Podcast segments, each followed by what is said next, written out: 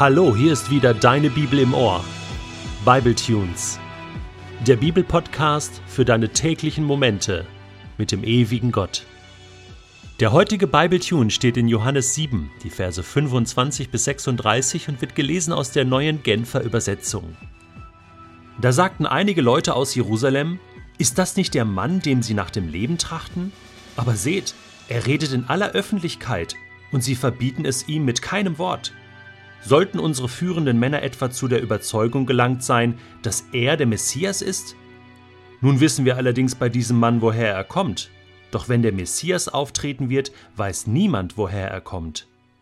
Da rief Jesus, der im Tempel lehrte, Ihr meint, mich zu kennen und zu wissen, woher ich komme. Aber ich bin nicht im eigenen Auftrag gekommen. Es gibt einen, der mich gesandt hat, und das ist der wahre Gott.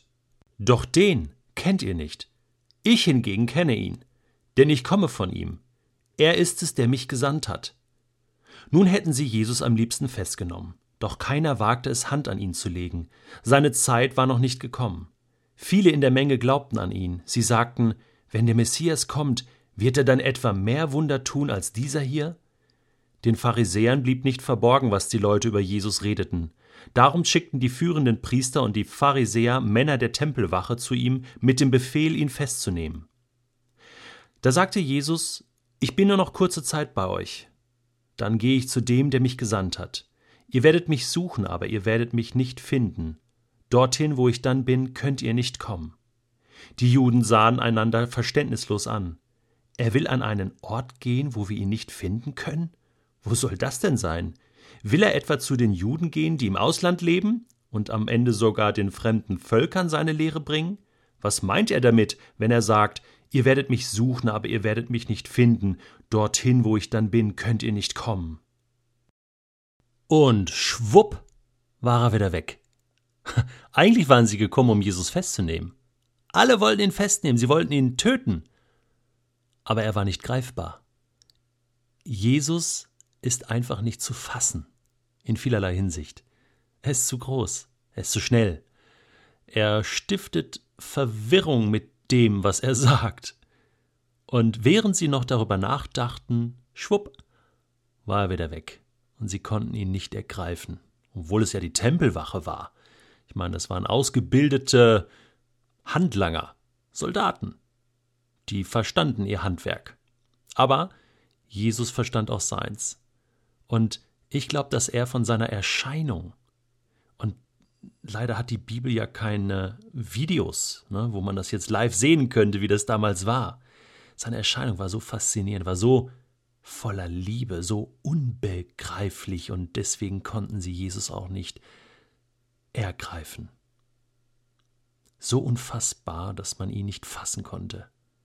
Ja, ich bin an einem Satz hängen geblieben, da heißt es, viele in der Menge glaubten an ihn. Die waren überzeugt. Die haben diese Wunder gesehen, von ihm gehört und jetzt erlebten sie ihn live und jetzt glaubten sie an ihn, sie vertrauten ihm. Sie sagten ja, darauf lasse ich mich jetzt ein. Das, das muss der Messias sein. Und ihr Argument war folgendes. Pass mal auf. Sie sagten, wenn der Messias quasi noch kommen sollte, ja, wird er dann etwa mehr Wunder tun als dieser hier? Geht doch gar nicht. Das ist so ein Ausschlussprinzip. Ne? Man kann sagen, so alles, was vorher war und was nachher war, vergleichen wir das mal mit Jesus. Das können wir heute auch machen. Heute im 21. Jahrhundert. Wir können zurückschauen auf, auf ein paar Jahrtausende Weltgeschichte, Menschheitsgeschichte, soweit wir das nachvollziehen können, und können uns fragen, Gab es oder gibt es heute einen Menschen, der Jesus übertrifft oder mindestens gleich gut ist? Mit all den Bereichen, über die wir schon gesprochen haben. Ausschlussprinzip. Und du wirst sehr wahrscheinlich zu dem Ergebnis kommen, es gibt keinen wie Jesus. Weder vor noch nach ihm. Es gibt niemanden, der so der Hammer ist wie Jesus.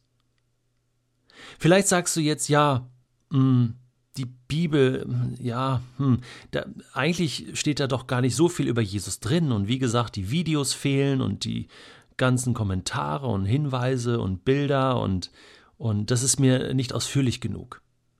Und vielleicht sagst du auch, ich, ich weiß noch gar nicht so viel über Jesus, ich kann mir da gar kein Urteil bilden. Dann möchte ich dich jetzt herausfordern. Und zwar ein Buch über Jesus zu lesen.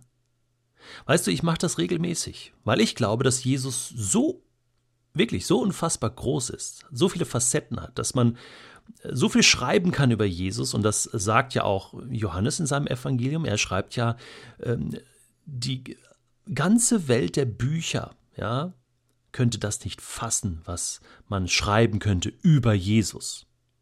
Ja, aber es gibt Bücher über Jesus. Es gibt tolle Menschen, die über Jesus geschrieben haben. Und ich lese regelmäßig diese Bücher, um mich inspirieren zu lassen. Und damit mein Horizont, meine Perspektive von diesem Jesus, mein Bild noch größer wird und auch korrigiert wird. In manchen Punkten habe ich eine falsche Vorstellung von Jesus. Deswegen lese ich zuallererst die Evangelien immer wieder, immer wieder, immer wieder. Und ich lese Bücher über Jesus.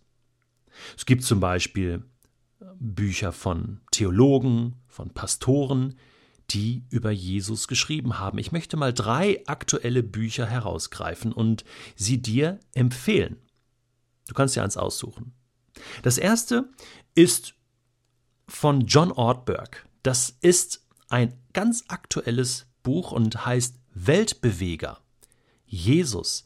Wer war dieser Mensch? Und John Ortberg ist Pastor aus Amerika, ein Autor und ein Pastor, ein Lehrer, ein Bibellehrer, den ich sehr, sehr schätze. Habe schon vieles von ihm gelesen und vor allem gehört. Und er schreibt mit historischer Genauigkeit und auch mit, mit einer biblischen Genauigkeit über Jesus. Und dieses Buch ist sehr herausfordernd und sehr inspirierend und fordert uns heraus, über Jesus ganz neu nachzudenken, uns korrigieren zu lassen. Ein zweites Buch, was ich empfehlen kann, ist ein theologisches von einem deutschen Theologen, Klaus Berger. Das Buch heißt Jesus. Und äh, ich lese mal den Klappentext vor. Da heißt es, ein Leben lang hat der weltbekannte Heidelberger Theologe Klaus Berger über Jesus geforscht. Ein Leben lang. Hm? Nun legt er die reiche Summe seiner Erkenntnisse vor. Berger zeichnet ein Jesusbild, das voller Sprengstoff ist. Fremd, Groß und provokant ragt der Mann aus Galiläa in unsere Zeit hinein. Dieses Buch wird Christen wie Skeptiker herausfordern, sich mit der Urgestalt des Christentums ganz neu zu befassen. Und dann gibt es noch ein paar andere Kommentare hier. Selbst die Zeit, diese bekannte Zeitschrift, Wochenzeitung Die Zeit, empfiehlt dieses Buch von Klaus Berger. Und damit sei es auch dir empfohlen, wenn du theologisch versiert bist. Wenn du eine Mischung aus beiden willst, also sowohl ich sag mal, so ein theologischer Pastor, was John Ortberg auch ist, aber jemand, den ich im Moment lese und sehr schätze, ist Anti Wright. Ja, ein Bischof aus Großbritannien. Äh, er hat auch ein Buch geschrieben, was Jesus heißt. Wer er war, was er wollte und warum er für uns wichtig ist. Im Franke Verlag erschienen. Und dieses Buch, da bin ich gerade mittendrin und es hat mich gepackt. Er schreibt theologisch, aber sehr verständlich und spannend. Und was dann passiert, egal für welches Buch du dich entscheidest, ist, deine Sicht wird verändert und erweitert. Und ich glaube, dann kommen wir langsam zu dem, was die Menschen damals auch verwirrt hat. Dieser Jesus ist nicht zu begreifen, er ist nicht zu fassen. Aber ich wünsche mir, dass wir mehr und mehr von diesem Mann aus Galiläa begreifen. Denn er ist der wichtigste Mensch, der je auf dieser Erde gelebt hat. Er ist Gottes Sohn und er ist Retter dieser Welt.